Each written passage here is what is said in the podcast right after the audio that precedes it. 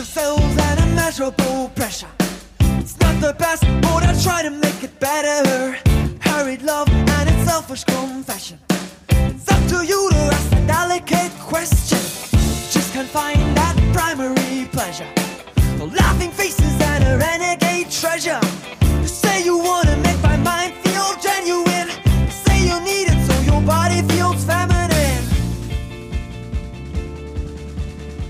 Hallo und herzlich willkommen zum Ringfuchs Podcast. Wir sind wieder da. Ich freue mich sehr, wie immer an meiner Seite der wunderbare Jesper. Hallo. Hallo, hi. Und ich bin der Marvin und heute reden wir über Icon versus Icon. Äh, das Aufeinandertreffen zweier ikonischer Wrestler, vielleicht auch vier, je nachdem, könnten ja auch Tag-Teams sein. Darum geht es heute. Und ehrlich gesagt, Jesper, ist mir in der Recherche ein wenig aufgefallen, so wirklich viele Aufeinandertreffen gab es gar nicht. Nee, haben wir uns irgendwie ein schwieriges Thema tatsächlich ausgesucht. Und ich habe dann irgendwie auch lange drüber nachgedacht, warum das denn so ist. Und so ein bisschen Ursachenforschung konnte ich, glaube ich, betreiben. Aber ja, die, äh, die, die paar Male, die das passiert ist, die kann man wirklich an, an zwei Händen größtenteils abzählen. Und die gelungenen an einer, würde ich dann Richtig. sogar mal sagen. Also da Ja. ist wirklich, ist wirklich viel passiert, wirklich nicht, nicht, nicht so wahnsinnig viel passiert. Und ich glaube, es gibt eine relativ breite Auswahl an Gründen, warum das, warum das so ist tatsächlich. Da Aber werden wir nämlich auf jeden Fall darauf zurückkommen, aber ganz ehrlich, definieren wir das doch erstmal. Was meinen wir mit Icon versus Icon? Weil hier hättest Ja, du ja deine schon- ja Definition angesetzt. Ja, genau. Ja, ja, also was ist eine Ikone, ne? Also ähm, für mich ist eine Ikone eigentlich generell jemand, der natürlich in irgendeiner Form eine extrem beeindruckende und, und, und große Karriere gehabt hat. Also eigentlich sogar eine der, der größten und besten muss es eigentlich gewesen sein, damit es diesen, diesen, diesen Status irgendwie rechtfertigt. Also eigentlich bei den, also ich würde es mir eigentlich wünschen, dass, dass es sogar sowohl von einer in-Ring als auch von einer medialen Strahlkraft halt irgendwie passiert, aber das wird nicht immer der Fall sein. Es gibt auch Ikonen, die sicherlich einfach nur die mediale Strahlkraft hatten.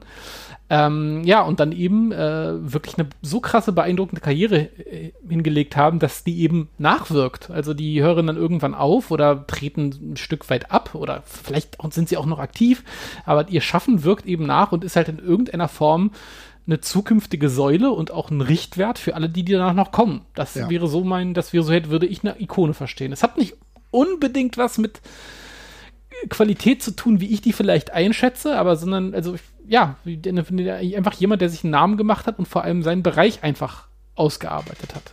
Ja, und für mich kommt dann dazu wirklich noch hinzu die Tatsache, dass sie nicht die ganze Zeit im gleichen Umfeld gewirkt haben. Ja, also das war für mich insofern auch extrem schwierig, ähm, eine Differenzierung hinzubekommen, weil ähm, natürlich sind sowohl Misawa als auch Kobashi, die beiden, die so oft aber gegeneinander angetreten sind. Natürlich sind es beides Ikonen, ja, aber die haben so oft gegeneinander gewirkt, weil sie in der gleichen Promotion waren, dass ich hier nicht von Icon versus Icon sprechen konnte. Ja, exakt. Irgendwie gehört, also für, für Icon versus Icon, was dabei ja passieren muss, eigentlich, und das ist, glaube ich, einer der anderen wichtigen Definitionspunkte. Das beinhaltet ja eigentlich schon, dass die entweder, wie du schon gesagt hast, woanders herkommen oder dass dann krasser zeitlicher Abstand zwischen ist, was ja auch ein Zeitsprung. häufiger Fall ist, ja ein Zeitsprung. Weil, ich meine, wenn es zwei Ikonen gäbe zur gleichen Zeit, und wir können ja jetzt mal, keine Ahnung, The Rock und, und Austin sind ja zum Beispiel sicherlich zwei Wrestler, die wir wunderbar als Ikonen äh, bezeichnen würden äh, oder bezeichnen könnten auf Ja. jeden Fall. Alleine, alleine von der medialen Wirkung und von dem Platz, den sie in der Wrestling-Historie haben. Wenn die an, zum selben Zeit am selben Ort waren, dann, wie du schon völlig richtig sagst, die sind ja umeinander rumgeschwänzelt die ganze Zeit und die haben irgendwie schon mal gegeneinander gekämpft und dann ist halt das x-te Aufeinandertreffen eben vielleicht noch die Kür oder dergleichen, aber die Historie ist halt schon da und dann passt mir dieser Begriff da an der Stelle halt nicht. Mit Genau. Kobashi auch wunderbares Beispiel. Die haben den ganzen Weg zusammen bestritten und dann ist es irgendwie, ja, das Icon versus Icon Ding, ähm, was wir hier gerade besprechen, dem, dem wohnt ja so eine Exklusivität inne. Das ist so ein Once-in-a-Lifetime-Ding und so, ne? Also wirklich so, so Dream-Match- Dream-Match-Charakter vielleicht auch ein Stück weit. Eben etwas, was vielleicht auch eine lange Zeit nicht möglich gewesen, gewesen war. Ja. Aus irgendwelchen Gründen. Exakt das. Es war gar nicht möglich und plötzlich war es dann möglich und du denkst ja, okay, jetzt will ich es natürlich haben, jetzt brauche ich es natürlich auch. Aber äh, genau in diese Richtung geht es und dann stellen wir uns natürlich die Frage, ähm, bevor wir vielleicht erstmal zu den Matches, äh, die es dann entweder gut waren oder nicht so gut waren, welche gab es denn überhaupt? Was ist dir zuerst eingefallen, Jesper? Ja, ich glaube, das, ich glaube, die, die, die, ähm, die erste Nennung, die ist bei allen gleich, weil es, glaube ich, auch das Match war, was ähm, tatsächlich auch so beworben worden ist, wenn ich mich recht erinnere. Das war, ja, der schon genannte The Rock gegen den anderen, den man an der Stelle nennen muss, Hulk Hogan. Richtig. Äh, Pre-Rassismusvorwürfe. da könnten wir uns alle noch drüber freuen. Ja, die hatten äh, ein dementsprechend großes und äh, in vielerlei Hinsicht äh, gelungenes Match bei WrestleMania damals. Ähm, äh, auch genauso beworben, wie wir das ja gerade erklärt haben. Ne? Zwei Superstars, die, ähm, die, die, aus unterschiedlichen Generationen gekommen sind. Spannender, also Hulk Hogan ja auch natürlich schon im, im vermuteten Winter seiner Karriere damals, auch wenn es dann noch ja. ein ganzes Stück weiter ging tatsächlich. Aber es war eigentlich schon klar, dass es hier so nochmal so ein, so ein Heroes Welcome zum Schluss, ja, der, der macht jetzt hier nochmal, dreht, dreht eine extra Runde, aber viel Hulk Hogan gibt es nicht mehr im Laufe dieses Lebens. Äh, und witzigerweise, äh, The Rocks Karriere wirkte ja auch schon so ein bisschen auf der Zielgeraden, weil er schon Hollywood im Hintergrund so ein bisschen gelockt hat und dergleichen und man schon gemerkt hat, okay, der wächst hier vielleicht aus dem Geschäft so ein bisschen langsam auch raus an der Stelle, ne? Ähm, und da waren es dann eben wirklich zwei finale Karrieren oder finalisierte Karriere, die aufeinander getroffen sind, äh, zu einem zu großen Showdown zwischen ja zwei Superstars. Eine. Legende, der andere ein Superstar. Ja, wirklich. Zwei, ja, genau. Vielleicht waren es dann im Endeffekt, sind es in, in, Retrospektive tatsächlich zwei Legenden, muss man sagen. Ne? Aber es ist genau das. Und ich, für mich war das damals als Kind oder als Jugendlicher war das genau dieses absolute Dream Match. Ich, wir haben ja öfter schon drüber gesprochen, absoluter Rocky-Fan, ja. Gar nicht wirklich Hogan, nie wirklich großer Hogan-Fan gewesen. Hab das akzeptiert, mehr aber auch nicht. ähm, aber auf jeden Fall The Rock. Und das, wie es angepriesen wurde, trotz der Tatsache, dass es im Storyline-Aufbau durchaus ein bisschen Rocky war, weil du ja schon gemerkt hast, dass eigentlich Hogan, wenn er schon dabei ist, wenn er schon wiederkommt, dass man ihn doch ganz gern irgendwie als Face hätte.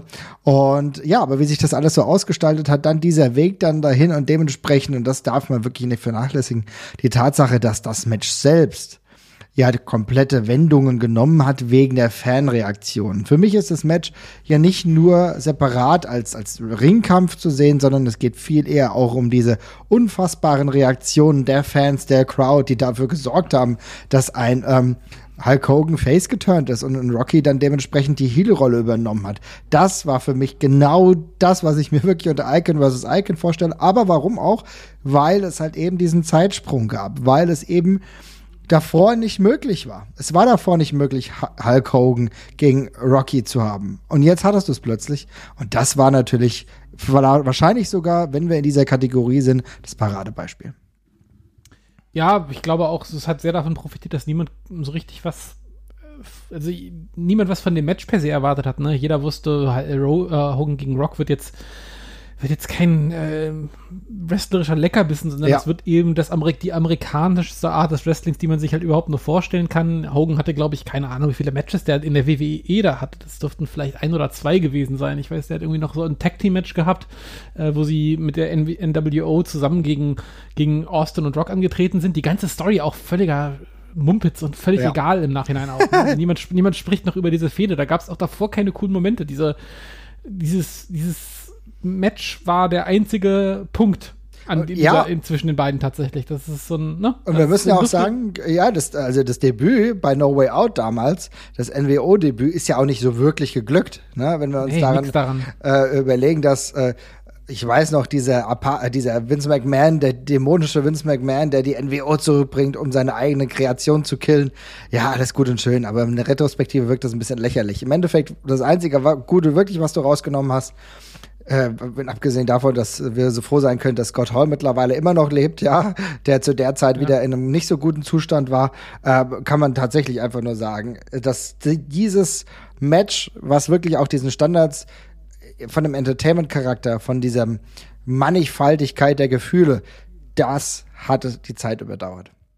Ja, das kann man tatsächlich so festhalten. Also äh, ist auch ein einer der, einer der, einer der, der, der wenigen Glanzpunkte, also zum Schluss der beiden Karrieren, finde ich, von The Rock, war jetzt danach, ist auch nicht mehr danach nicht so wahnsinnig viel passiert, was man noch groß in Erinnerung behalten hat. Also es ist immer noch ein gern gesehener Gast natürlich und ähm, macht auch, ähm, macht doch echt ein, äh, hat auch, auch noch ein paar coole Auftritte gehabt und dergleichen, aber sonst an, an großen Rock-Matches kam danach jetzt ja nicht mehr so viel, muss man fairerweise sagen. Und von nee, schon mal gar nicht. Finde ich sehr, sehr spannend. Äh, darüber werden wir nachher auch noch sprechen. ja. Denn es mhm. gibt ja noch Kategorien und äh, jetzt bleiben wir aber doch mal genau das, weil wir natürlich diesen Weg beschritten haben in Dream Matches oder in Icon versus Icon Matches, die nicht enttäuscht haben.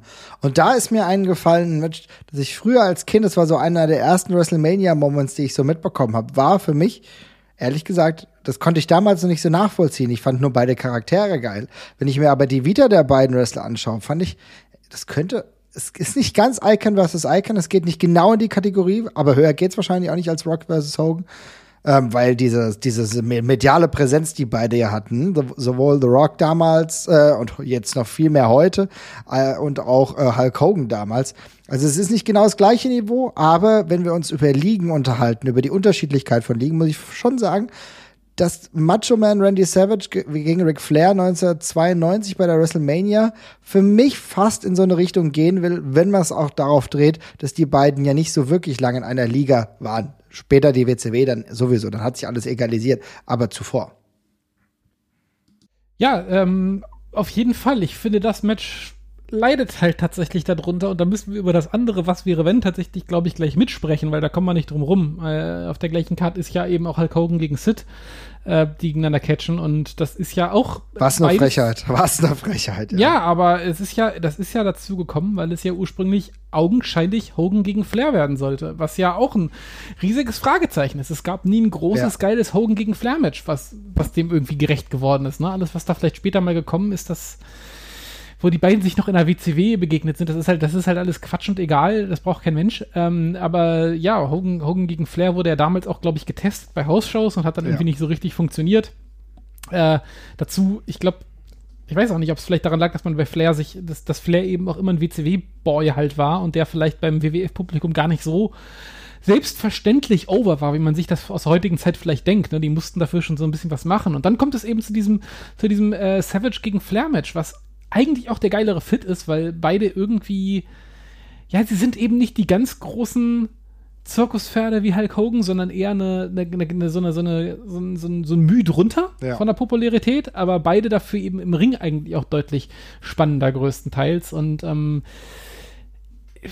ja, es hat, es, mir fehlt so ein bisschen der emotionale Unterbau bei dem Match tatsächlich. Das ist das Einzige, was es für mich davon abhält, irgendwie noch richtig cool zu sein eigentlich. Aber ansonsten mhm. ist das auch ein super cooles Match in der, in, in der Hinsicht, finde ich. Ich fand die WrestleMania ja damals auch ganz gut.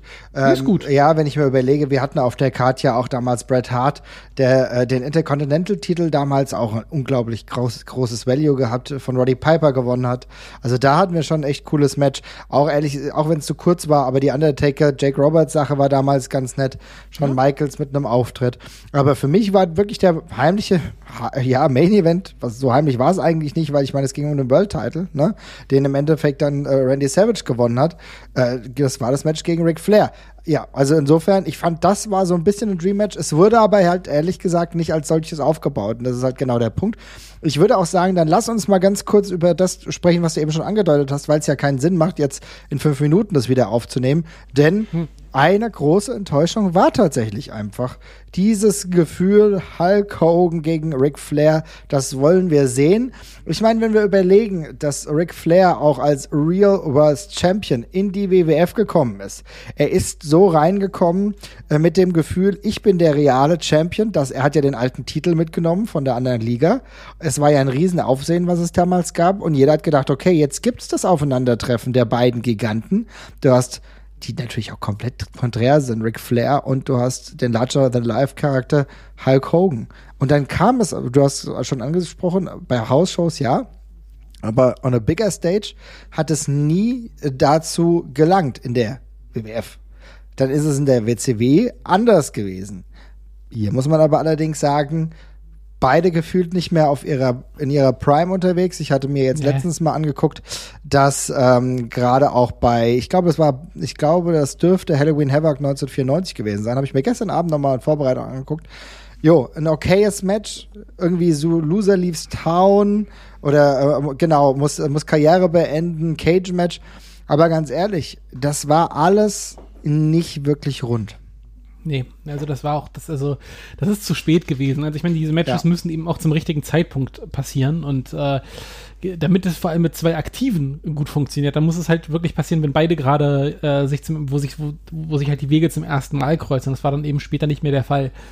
Also tatsächlich, ähm, ich, also ich, ich glaube, es gibt eigentlich mehr Stolpersteine, als einem im ersten Moment so auffallen bei der ganzen Geschichte. Also die eine, die eine Sache ist ja, also äh, ich habe ja gerade schon angesprochen, Ric Flair ist vielleicht nicht so der selbstverständliche WWF-Star, für die man ihn zurückbetrachtend hält. Na, da muss man ein bisschen was machen. Das ist ein NWA World Champion, den kennt, also man darf man ja nicht vergessen, es gab ja damals wirklich reihenweise Gebiete in den USA, wo äh, NWA-WCW und auf der anderen Seite WWF jeweils gut gezogen haben, aber der Konkurrent wiederum nicht. Ne? Also das war ja teilweise klar Richtig. aufgeteilt und es gab noch nicht so, nicht unbedingt, also nicht jeder WWF-Star war automatisch ein nationaler Star und andersrum.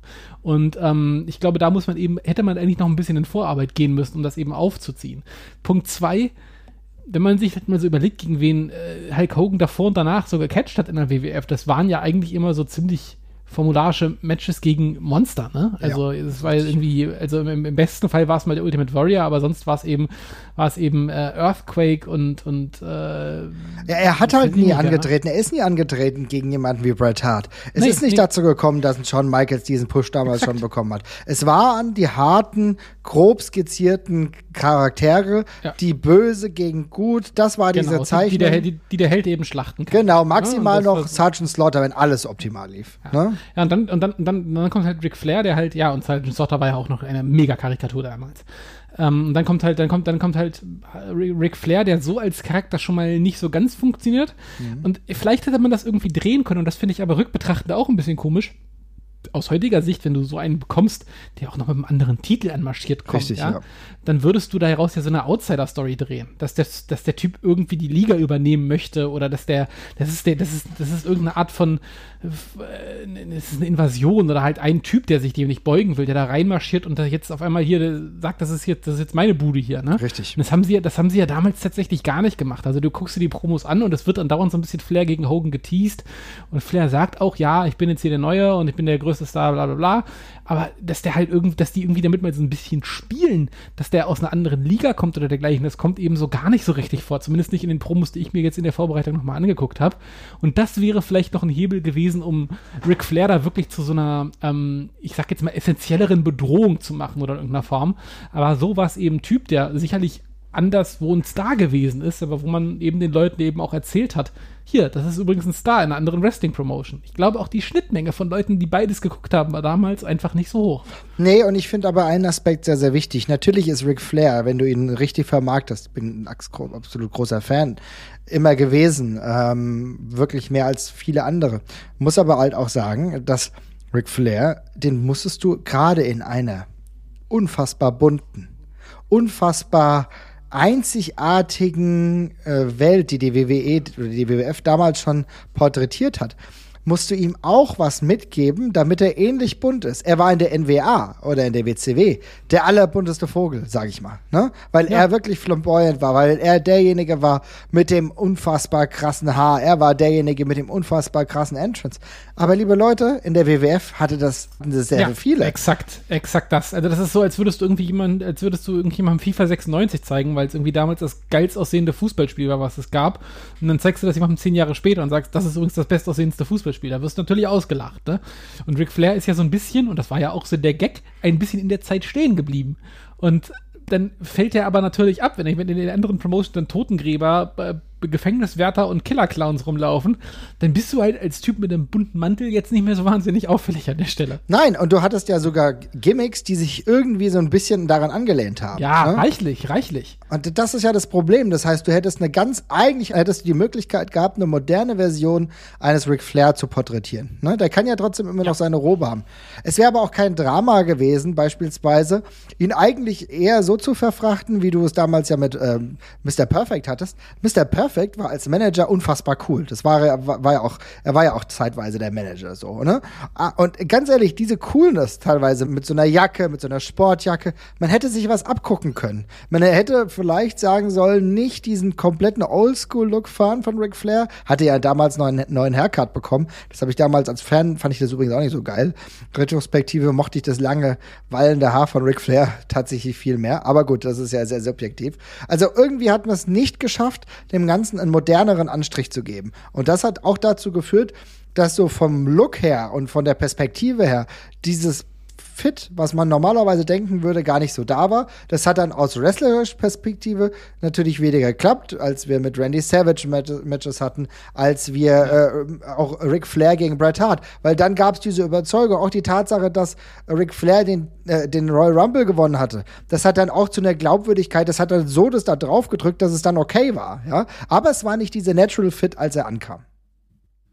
Ja, das ist auf jeden Fall so. Das, ähm, da ist halt, da ist halt einfach ein bisschen, da da hat in, in, vielerlei Hinsicht hat es halt irgendwie ein bisschen gefehlt und ich glaube auch tatsächlich diese Natural Fit, den du ansprichst, also es ist, glaube ich, durchaus eine Möglichkeit, dass, dass man sagen könnte, Ric Flair hätte es halt in seiner Rolle einfach in der WWF auch nicht so weit gebracht, ne? Also wenn der nicht schon die Vorschusslorbeeren gehabt hat, der wäre halt nicht selbsterklärend gewesen und man musste aber was erklären ein Stück weit den Fans, die den eben nicht kennen. Ja, das hat eben nicht so ganz gepasst an der Stelle und ähm, ist schade, weil ja, ich finde, es ist eigentlich eine, wäre eigentlich eine spannende Geschichte gewesen zwischen äh, auch moderne und, und, und, und so ein bisschen Vergangenheit. Ich finde, mhm. Ric Flair, dem, dem haftet da ja noch ein bisschen mehr Oldschooliges an als Hulk Hogan damals tatsächlich, ja. finde ich, weil er ja. eben noch mehr Geschichte mitgetragen hat. Und das wäre noch mal ein schöner Übergang gewesen. Ähm, aber ja, es hat, hat nicht sollen sein.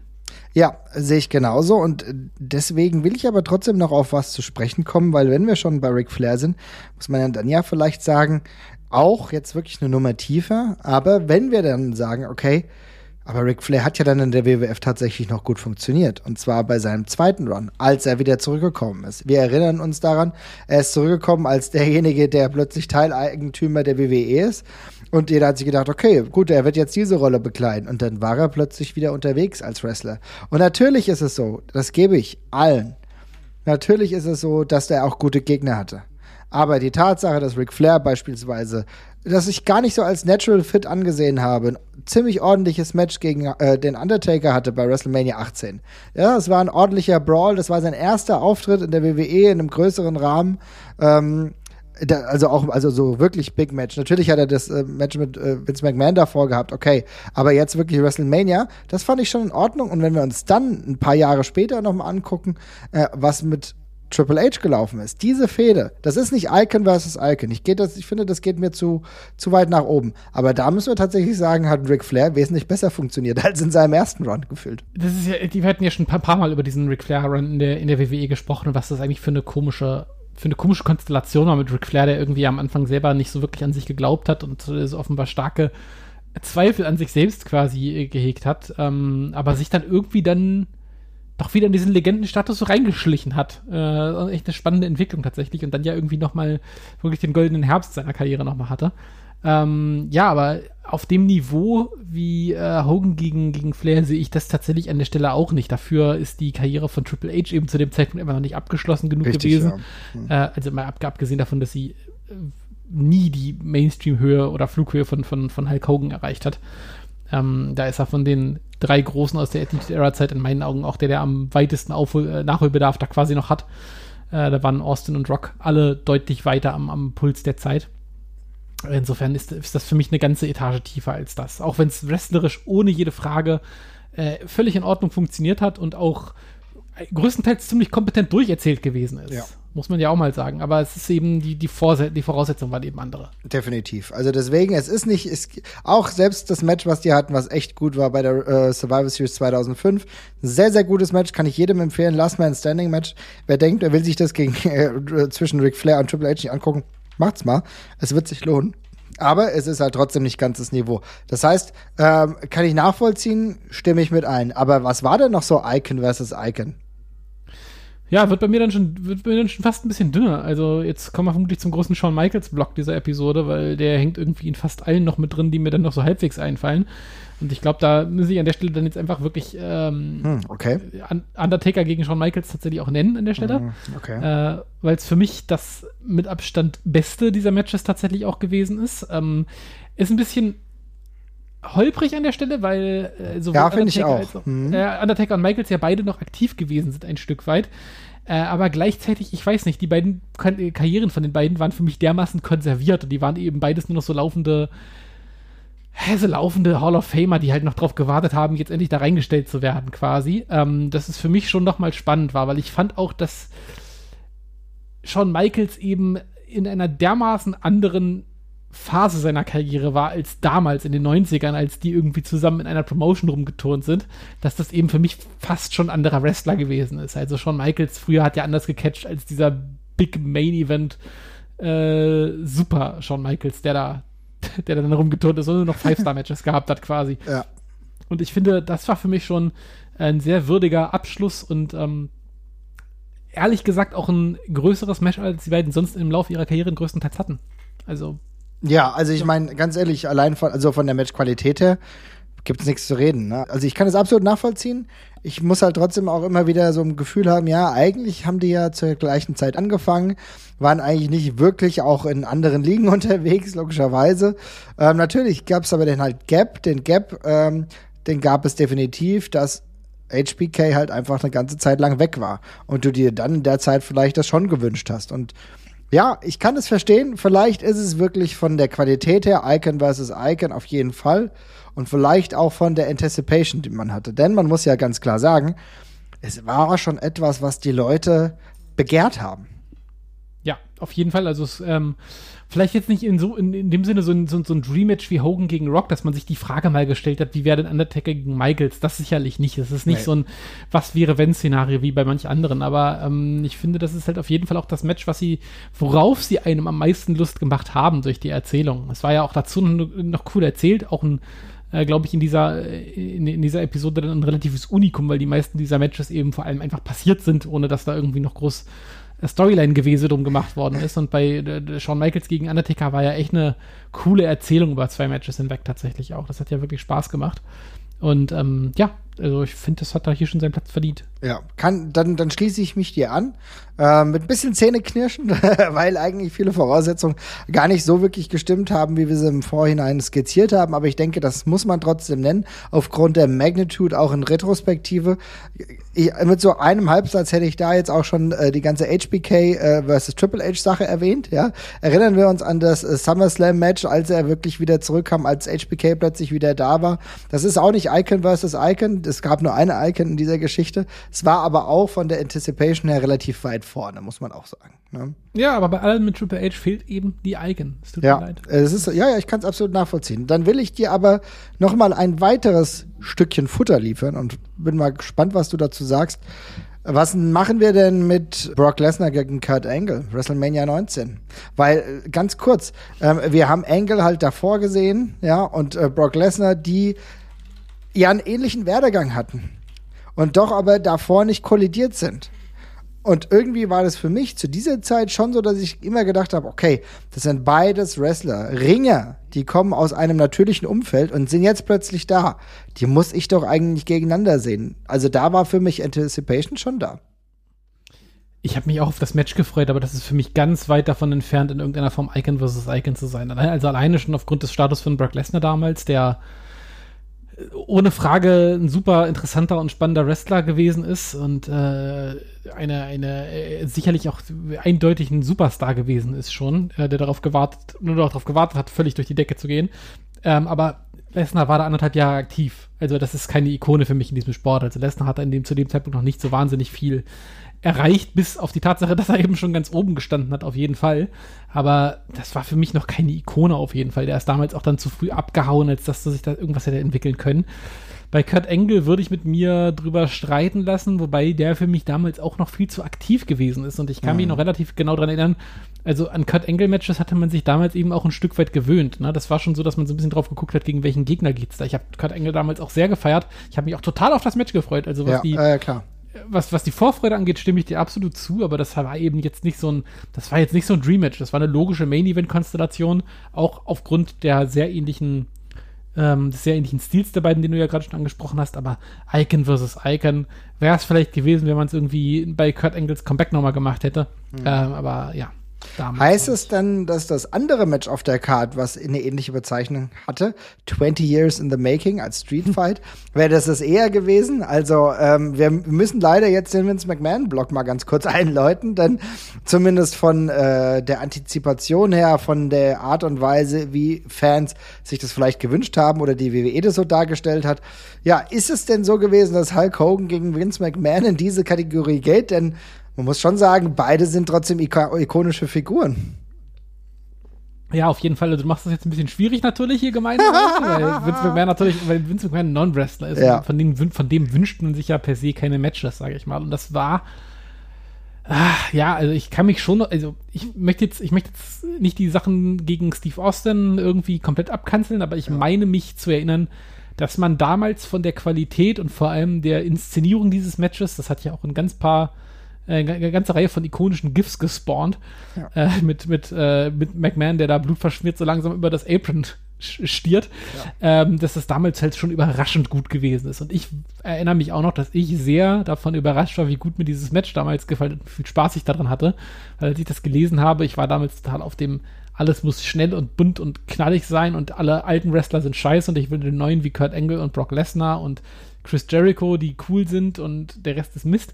Da war ich sehr geflasht von, wie viel Spaß mir dieser, dieser Oldie-Fighter quasi gemacht hat. Insofern, rückbetrachten vielleicht ja, ich glaube, die Vorfreude hat bloß gefehlt. Mhm. Ja, okay, alles klar. Aber ich denke, äh, also als Dark Horse haben wir hier einen kleinen Mini-Favoriten jetzt noch platziert. Denn ich muss schon sagen, am Ende, wenn wir uns diese ganze Geschichte angucken, passt das schon ganz gut. Auch wenn es mit ja. McMahon ist. Ne?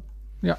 Ja, also äh, wir sehen, es gibt gar nicht so viel. Ich habe dann mal in die WCW-Kiste geguckt und habe gedacht, ja, welche Matches könnte es denn da gegeben haben? Und auch, es ist halt schwierig, ne? Wenn du über Ikonen sprichst, dann fallen dir halt keine zehn Leute ein. Das ist blöd, aber so ist es halt. Wrestling, wenn wir Ikone so hoch definieren, dann sind es halt drei, vier, maximal fünf Leute. Und am Ende hatte ich dann über Sting nachgedacht und hatte ja. dann darüber nachgedacht, Sting versus Hogan hat es bei dir im Kopf gepasst oder hat es bei dir nicht so gepasst? Wie würdest du das sagen? Weil es war ja schon so, dass diese gesamte NWO zeitweise auch aufs Ding ausgerichtet war als Feindbild. Ja, witzigerweise ist das halt für mich die erste Phase, in der ich mit, der ich, in der ich mit Sting irgendwie Kontakt hatte. Ne? Also ja. ich weiß, es ist ein absoluter Superstar gewesen, aber für mich hat Sting da halt erst so den finalen Schliff als Superstar tatsächlich auch bekommen. Ich, das klingt, ich weiß, das ist jetzt ein Stück weit ketzerisch, weil Surfer Sting und so auch cool und so und auch schon total wichtiger Player, aber den, äh, den, den, den, den, den, den Sprung in die Neuzeit hat das Ding eindeutig mit diesem, mit diesem Gimmick geschafft. Das sehe ich auch ehrlich mich, gesagt so, ja. ja mhm. darum, darum war das für mich da einfach ein klassischer Main-Eventer. Ja. Äh, und witzig wären halt Sting-Matches gewesen, die mit einem entsprechenden Knaller gekommen wären, wenn er eben aus äh, zu, dem, zu dem Zeitpunkt, wo er eben halb retired war, was dann ja später auch noch in der WWE passiert ist. Aber again, mhm. Triple H, wir können es nicht nennen.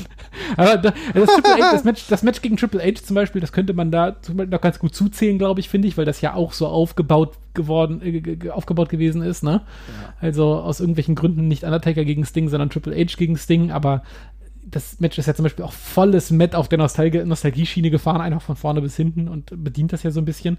Aber das in der WCW ist mir noch ein bisschen zu früh, muss ich sagen, fürs, also was, was Ding Standing angeht. Ja, ich sehe es auch so. Ne? Standing, Jesus. Oh ja, äh, ja, und es ist tatsächlich auch so, dass es ja keine guten Matches vorgebracht hat. Das ist halt dann auch so ein Punkt, ne? Also, ähm, ich, es gab ja auch gar nicht so viele Aufeinandertreffen zwischen Hulk Hogan und Sting. Und die waren allesamt, ja, schwierig, ne? Also das ein, auch ein denkbar, denkbar, denkbar, denkbar schlechter Fit, was die jeweilige Offense des jeweils anderen angeht, finde ich, Sting gegen Hulk Hogan. Die beiden so. sind irgendwie nicht dafür gebaut, den anderen gut aussehen zu lassen. Nee, sind nicht so gut kompatibel, muss man echt sagen, nee. ne? Also insofern, ja. ähm, wenn, dann muss man sagen, ich würde schon sagen, dass es Icon versus Icon äh, in diesem Rahmen war, aber das muss man dann tatsächlich eher in die Enttäuschungsliste packen, einfach. Genau, das würde ich auch sehen. Ja. Und ja, ein, eines habe ich noch, eines habe ich noch, äh, ganz kleiner Außenseiter-Tipp, weil es eigentlich eher die europäische Bühne betritt und auch etwas, das jetzt wirklich drei Nummern tiefer. Aber wenn wir wirklich in, beim europäischen Ringkampf bleiben und äh, haben wir in einer komplett düsteren Zeit, also düster, so war sie gar nicht, die aktuelle düstere Zeit, weil wir nichts sehen, aber ähm, äh, in der Anfangsphase unseres Wrestling-Fandoms, auch in der bisschen weitergetragenen Phase, gab es ein Match, von dem man zumindest sagen kann, dass eine britische Ikone dabei war, und zwar Johnny Saint. Und das haben wir, ich hoffe, ich glaube, du warst auch dabei, gegen mhm. Mike Quackenbush. Ne? Yes. Und irgendwie, also keine Ahnung, das ist jetzt ganz, ganz weird, wenn wir über Hulk Hogan sprechen und so weiter und so fort.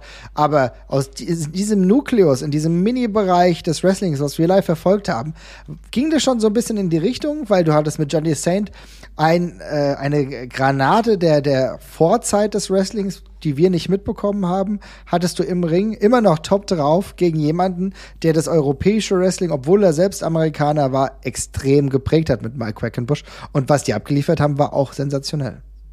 Ja, auf jeden Fall. Also Quackenbush halt fernab davon, irgendwie eine Icon zu sein, zu unbekannt und äh, ich glaube, im Gesamtkontext Wrestling auch ein Stück weit zu unbedeutend, auch wenn er seinen Stempel ja sowohl in positiver als auch in negativer Form. Leider auch in negativer Hinsicht, ja. Mhm. Ja, äh, auf jeden Fall aufgedrückt hat. Ähm, ja, aber für, für, also aus bezogen auf, auf, äh, auf seinen Kontrahenten auf jeden Fall. Also der, der war da auf jeden Fall jemand, der das auch mitgezogen hat. Also für den, ich finde, das Match hat sich auch fast nur um ihn gedreht. Ne? Also ja. Quackenbush war halt der Einzige, der das mit ihm so abziehen konnte aus damaliger Sicht. ja, stimmt. Äh, und da war da eben der, der passende Gegenspieler tatsächlich für an der Stelle, aber das war es dann eben auch. Ja, das stimmt. Ja, ja, aber trotzdem. Also ich fand das also zu der Zeit natürlich was ganz anderes.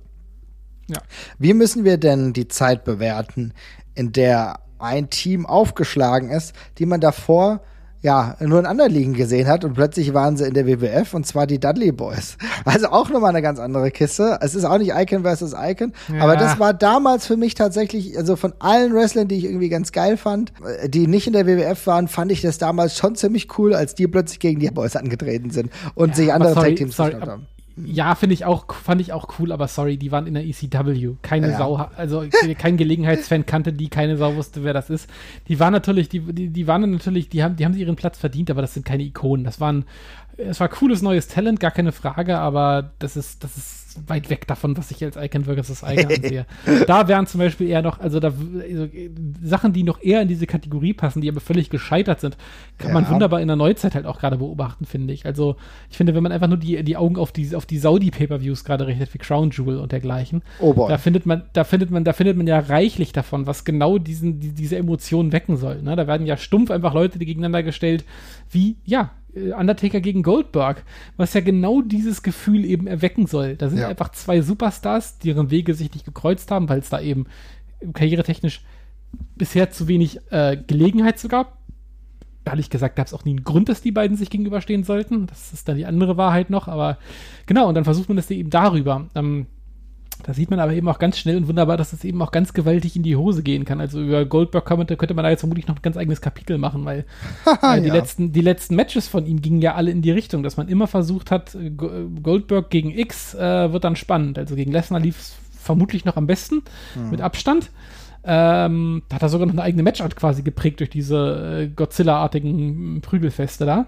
Aber der Rest äh, war ja, war ja, war ja, war ja furchtbar. Also ja, ja also man muss sagen, äh, der Goldberg Run oder die mehrere, Mehrzahl der Goldberg Runs in der späteren Zeit wird sich nie durch eine großartige Qualität auszeichnen.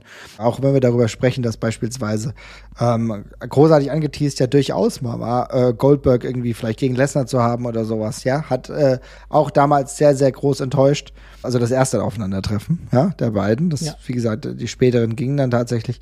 Ja, aber irgendwie mit Goldberg äh, in Sachen Legendenstatus und dementsprechende Erfüllung von den Dingen, die man sich erhofft hat, muss ich ehrlich gesagt sagen, hat mich auch irritiert, weil ich Goldberg nie als großartig äh, versatilen Wrestler angesehen habe. Es gibt Wrestler, die, die nimmst du so, wie sie waren.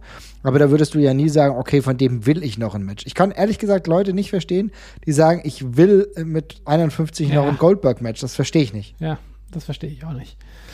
Nee, habe ich auch, habe ich, äh, da fehlt mir tatsächlich auch die Fantasie für mir irgendwie vorzustellen, wie das gut werden sollte. Aber ja, manche, manche Leute, die denken halt immer oder haben immer die positiven Momente im, im Sinn und dann denkt man vielleicht, dass Goldberg das auch heute noch zaubern könnte. Ansonsten würde ich gerne noch ganz kurz über eine andere verschenkte Möglichkeit quasi Sehr reden. gerne. Weil, ähm, ich glaube, das ist eigentlich so, das, ist, das ist eine Chance, die in der Form halt auch nicht wiederkommt. Und das war im Grunde die Invasion-Storyline in der, in, der, in, der, in der WWF damals. Ja. Äh, mit, der, mit, der, mit der WCW-Invasion, die da passiert ist.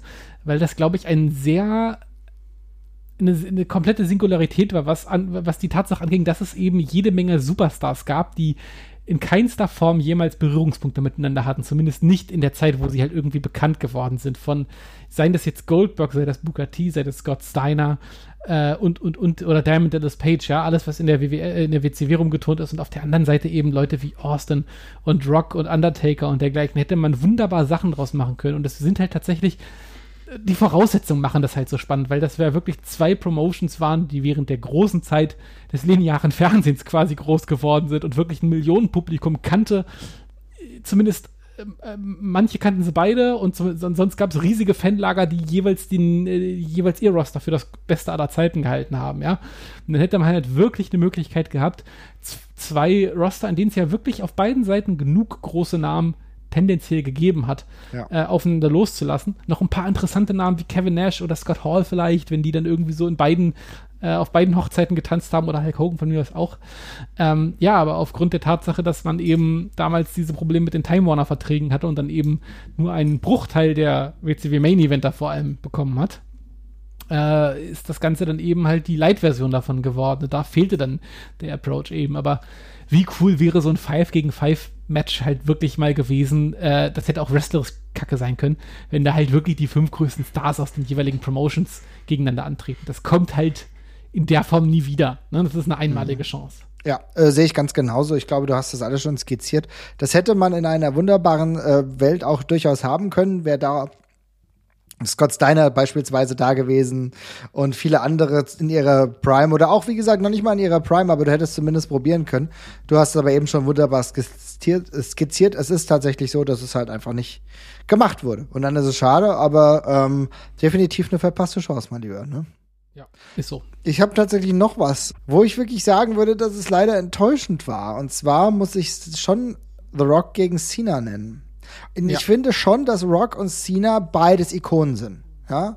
Also The Rock ist, da äh, haben wir ja schon drüber gesprochen. Und ich finde auch, dass Cena, auch wenn er kritisch beäugt wird, für mich tatsächlich die moderne Ikone ist. Ja, äh, jetzt auf jeden Fall. Ich glaube tatsächlich, was diesem Match extrem nachhängt und es auch ein bisschen ruiniert hat, ist die Tatsache, dass wir Cena eben damals noch nicht so gesehen haben, wie wir es heute tun. Ähm, Sehr guter Punkt. Cena kam damals aus einer furchtbaren Zeit, äh, eine furchtbar erzählte Zeit für ihn, wo er wirklich für alles die ganze Zeit herhalten musste, links und rechts. Äh, und diese Promotion eben getragen hat äh, wie kein zweiter, aber eben sich dabei auch nicht sonderlich viele Freunde und Fans gemacht hat. Ne? Also der Großteil war ja zumindest eine sehr, gro- ich weiß nicht, ich weiß nicht ob es der Großteil ist, der Großteil bestimmt nicht, der Großteil von Cena bestimmt immer noch prima von den Gelegenheitsfans gerade und auch von den anderen Teilen der Fangruppe, aber ähm, ein, ein sehr lautstarker Teil von Fans war ja eben auch extrem genervt von, von Cena und ich fand es auch objektiv dann irgendwann halt sehr schwer zu ertragen, was da eben erzählt worden ist. Als Wrestler fand ich ihn, glaube ich, eigentlich immer ganz cool. Also heute deutlich cooler, als ich ihn damals fand, aber damals fand ich ihn auch schon in Ordnung und hätte gerne coole und leidenschaftliche John Cena-Fäden gesehen. Aber so war es dann eben ja wieder John Cena, der sowieso schon dort in die Spitze, in der Spitze steht, der dann nochmal von The Rock quasi geadelt wird in der Storyline.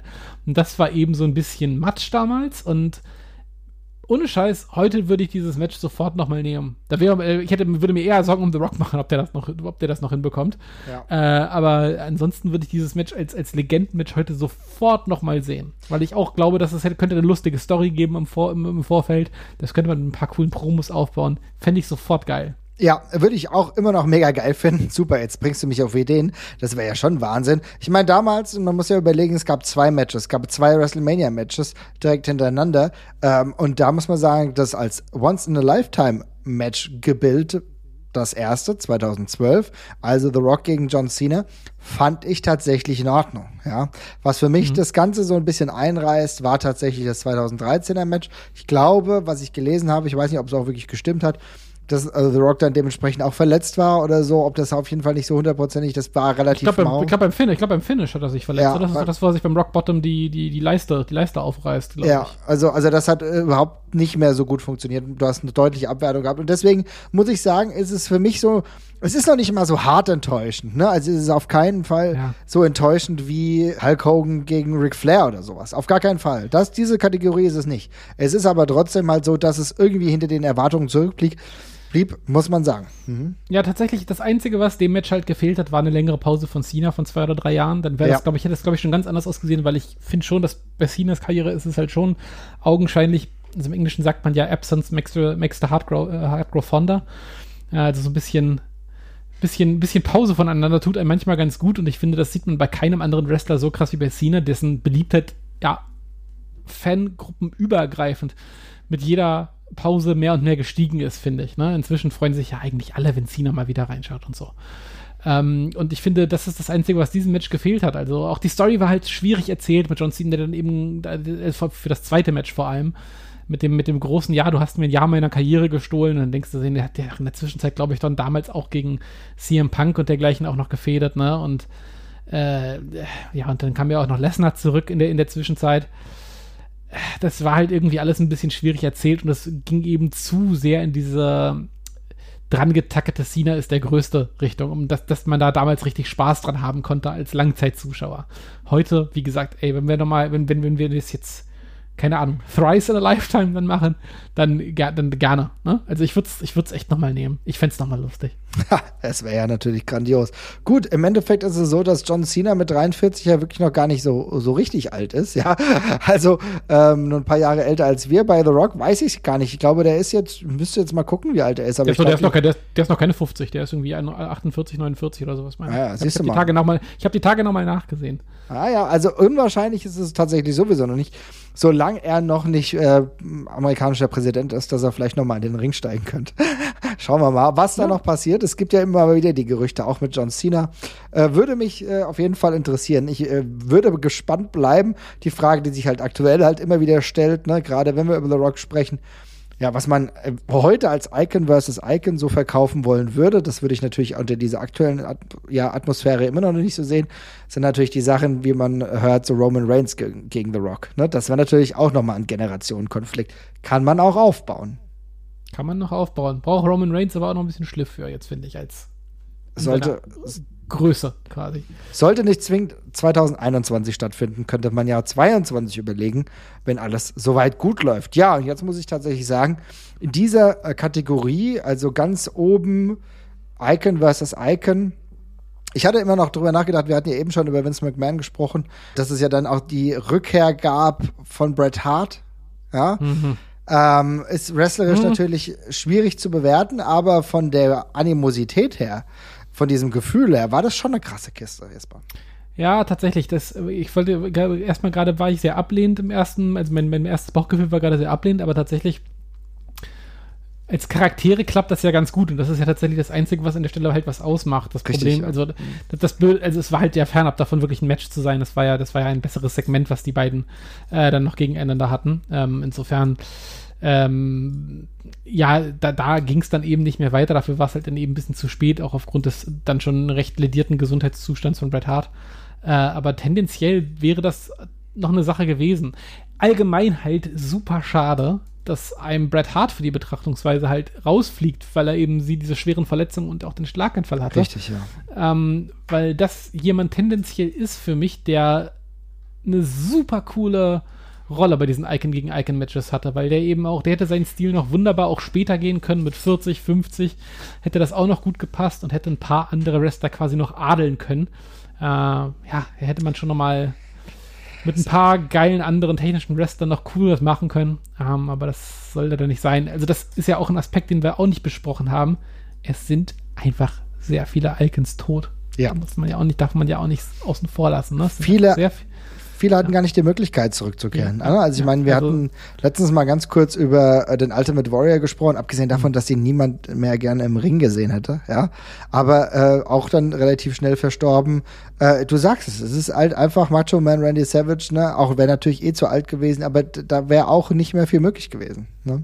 Ja, also viele, die kriegen ja einfach nicht nochmal die Chance, um im, im, im Herbst der Karriere zurückzukommen. Die gehen mit dem raus, was sie, was sie sich mit äh, ja, mit, mit Zubeißen erkämpfen konnten. Und dann war es das, ne? Und die Möglichkeit, nochmal so eine Ehrenrunde zu drehen, wie zum Beispiel Shawn Michaels das ja wirklich lange, lange gemacht hat, nachdem das ja auch schon vorbeigewirkt hat eine ganze Weile. Das ist ja nicht so wahnsinnig vielen Leuten vorbehalten. Es wird Gott sei Dank, zumindest aus körperlicher Sicht, scheint es ein bisschen eher eine Realität zu werden, als es früher der Fall gewesen ist, wo ja. man sich wirklich nicht mehr gewundert hat, wenn die Leute mit 40 45 einem weggestorben sind, die ganze der, der Reihe nach, weil sie sich eben davor den Körper und auch die Psyche völlig zerschossen haben. Aber ähm, ja, das ist schade. Also da sind ein paar Namen bei, die hätte ich gerne noch mal, die hätte ich gerne noch mal gesehen. Ähm, Vader wäre auch jemand gewesen, dem hätte ich auch noch mal irgendwie einen coolen Run zum Schluss gegönnt und in, in der Hinsicht. Aber äh, es ist bei ihm bei vielen nicht mehr nicht mehr möglich. Ja, muss man so sagen. Es ist leider einfach nicht mehr möglich gewesen. Das ist traurig. Ja, äh, das ja. ist nicht so, wie man es gerne gehabt hätte. Aber es lässt sich leider nicht vermeiden. Und das ist halt genau das. Ich habe immer noch drüber nachgedacht, okay, wie wäre es denn gewesen, ey, ein, ein noch einigermaßen fitter Bret Hart der dann nochmal auf den alten Shawn Michaels trifft. Das wäre auch, das wäre auch nochmal Icon versus Icon gewesen. Denn, ja. denn mit dem äh, Switch, dass halt auch Bret Hart zwischenzeitlich der WCW war, wieder zurückgekommen ist, ja, und dann irgendwie, sie hätten sich ja vertragen können. Oder sie hätten das nochmal, sie hätten das nochmal als Storyline, was alles war, stell dir mal vor, die hätten noch mal den Montreal Screwjob als Match nochmal gegeneinander gehabt oder so, ja. Also dieses, diese, diese ganze Historie, darin in diesem ähm, neuen Match dann irgendwie kulminieren könnte. Das wäre schon krass gewesen. Ja, das wäre richtig cool gewesen. Das wäre auch echt ein geiles Match zwischen, zwischen zwei alten Typen gewesen, die eigentlich schon lange hätten drüber stehen sollen, es aber nicht tun. Das wäre tatsächlich eine geile Story nochmal gewesen. Äh, hätte auch einfach, wäre halt auch glaubhaft gewesen, weil Bret Hart eben auch selber immer so lange noch verbittert gewirkt hat an der Stelle. Das wäre das hätte sich eigentlich von selbst geschrieben, aber das ist uns leider nicht gegönnt. Leider, leider nicht. Nee, und ich muss auch sagen, ich habe viel über Sting nachgedacht. Ähm, weil natürlich Sting auch jetzt immer noch als The Icon verkauft wird, vollkommen in Ordnung, kann ich vollkommen nachvollziehen. Muss aber halt ehrlich gesagt sagen, dass er sehr, sehr lange einfach bei Impact Wrestling beziehungsweise bei TNA war. Und das ist nicht böse gemeint, aber vieles von dem hat dann halt auch ehrlich gesagt nicht diesen Icon versus Icon Touch. Und das darf man auch nicht vernachlässigen. Es gibt, es gab immer wieder diese Ikone versus Ikone Matches, aber sie brauchen auch die Bühne dafür. Und ja. äh, es macht natürlich keinen Sinn, wenn ich jetzt ein Hulk Hogan gegen Ric Flair Match nehme, was die bei einer Hulkamania Tour vor 500 Leuten, also selbst, ja. ich weiß, da waren relativ viele, aber dann ist die Stage nicht parat. Und genau das ist das Problem, abgesehen davon, dass ich beispielsweise auch nicht Foley gegen Sting als so ikonisches Duett sehe, aber es ist halt so, dass die Bühne das Ganze halt auch nicht hergibt. Ja, das ist völlig korrekt so.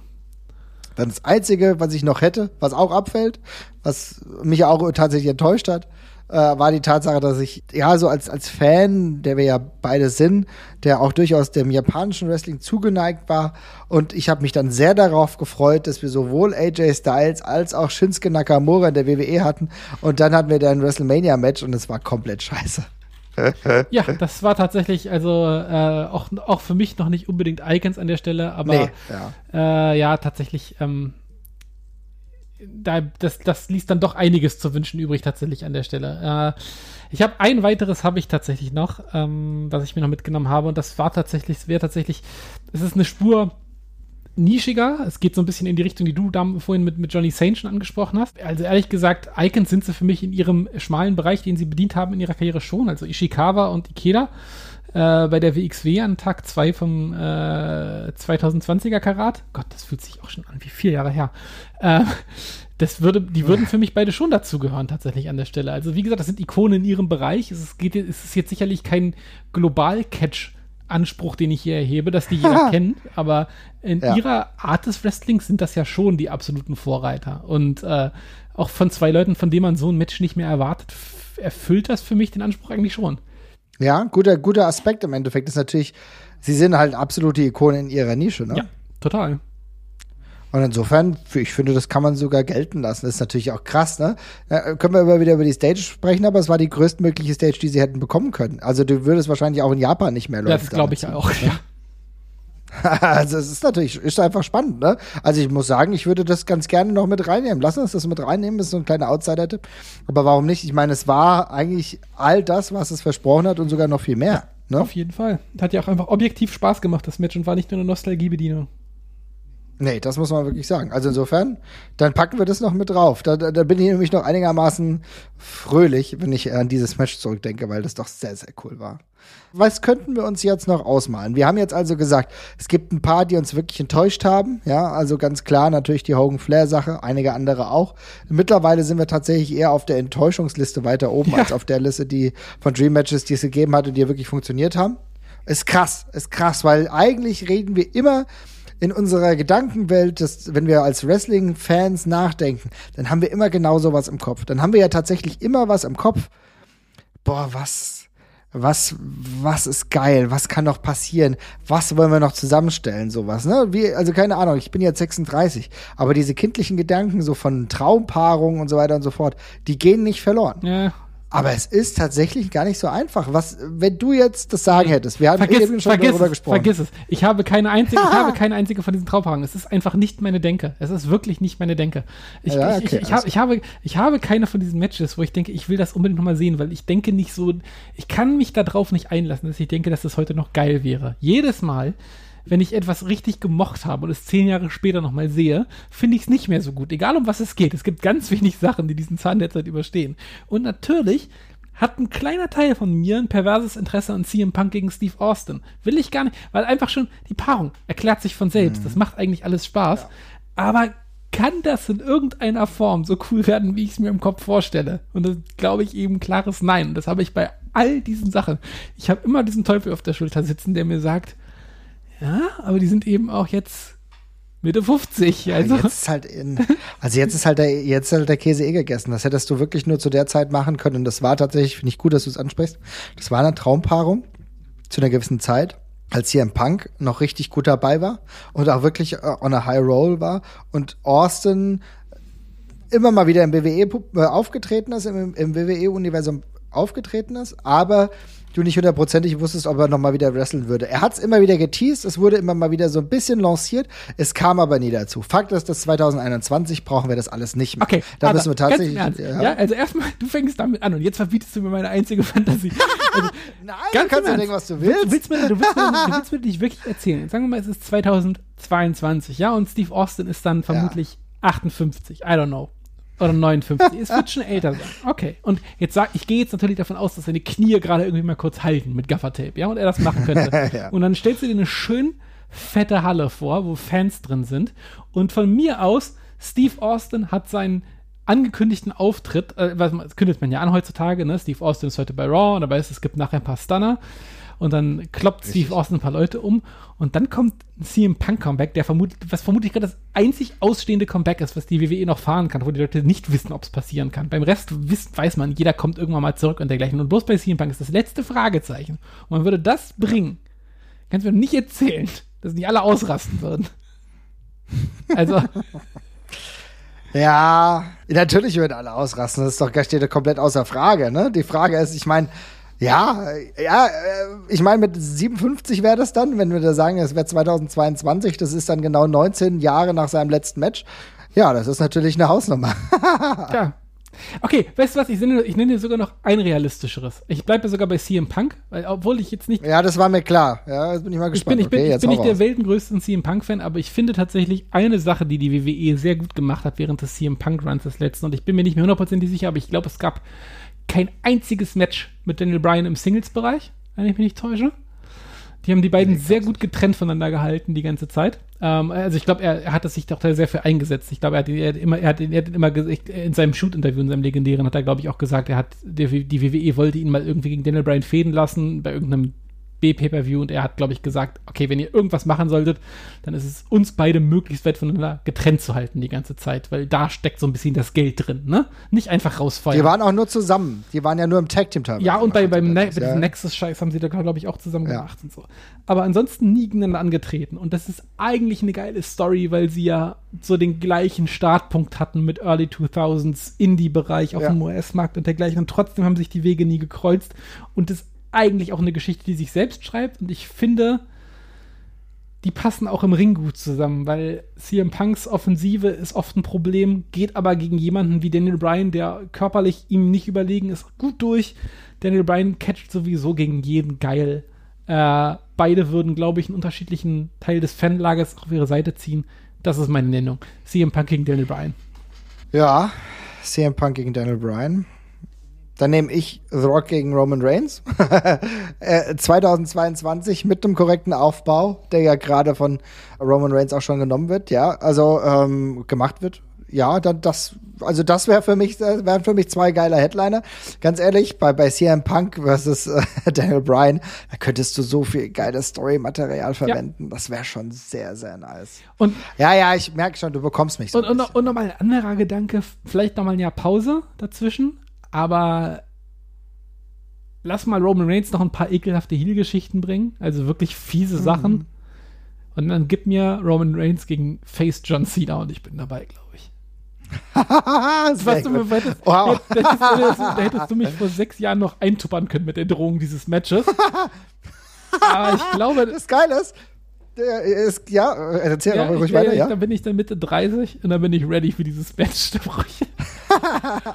Aber das Spannende ist ja, dass wir über Roman Reigns, über John Cena sprechen, zwei Wrestler, die wir beide an Peak ihrer äh, ja, Schaffenskraft. Ich, wobei ich nicht glaube, dass, also Roman Reigns ist, glaube ich, gerade in der Peak.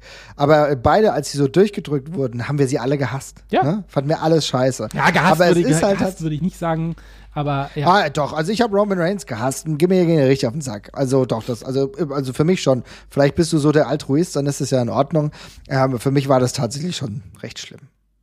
Trotzdem interessant, dass du aber so oft äh, CM Punk nennst, der mit Sicherheit nicht wirklich diesen Ikonenstatus auch als, als aktueller Wrestler nicht hatte, tatsächlich aber mit einer damaligen Ikone wie dem Undertaker tatsächlich ein sehr gutes Match hatte.